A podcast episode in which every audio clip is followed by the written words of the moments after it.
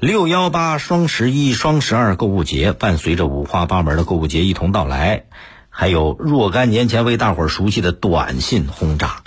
只不过呢，这一次卷土重来的短信轰炸，披上了网购营销的外衣，让消费者不堪其扰啊。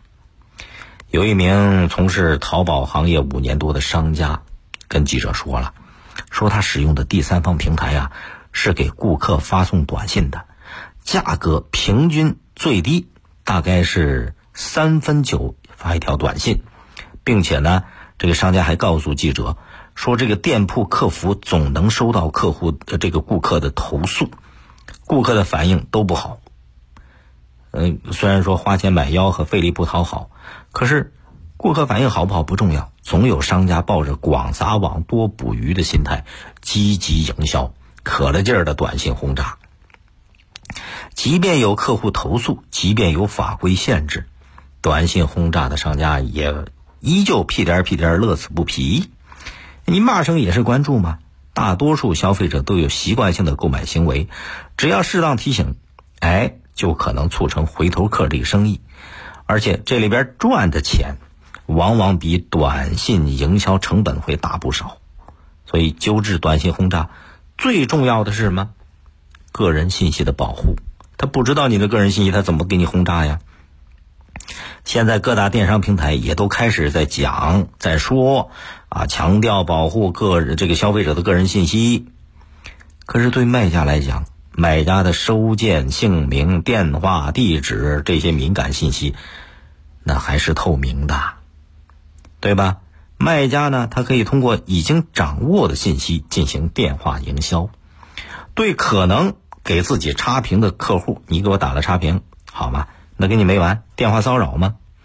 甚至他还可以把客户的个人信息卖给其他商家，赚取非法的利益。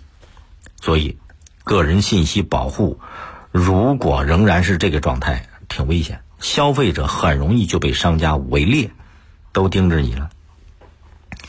纠治网络营销的短信轰炸，根子上。还是要阻断卖家和买家这种直接的通联渠道，怎么样阻断呢？比方说，啊，有网友提出来，联合物流平台搭建一条通道和一堵墙。什么叫一条通道？什么叫一堵墙？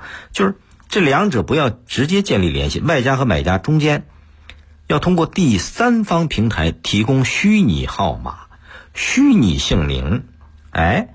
防范卖家直接获取买家的手机号，包括这个买家的实际姓名啊，就那家庭住址啊这些信息，不要让卖家直接知道。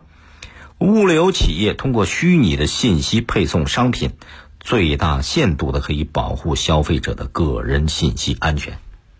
这倒是一个挺好的主意。买家和卖家不要直接沟通，也不要直接见面。现在有些电商平台也是这样做的，但是它还没有完全普及。所以说到底，个人信息保护是非常重要的，个人信息安全绝对不容忽视。采集个人信息，如果想坚持最小化原则，那保护个人信息就必须要做到最大化呀。这是对消费者负责，也是从根本上讲，也是对商家的负责。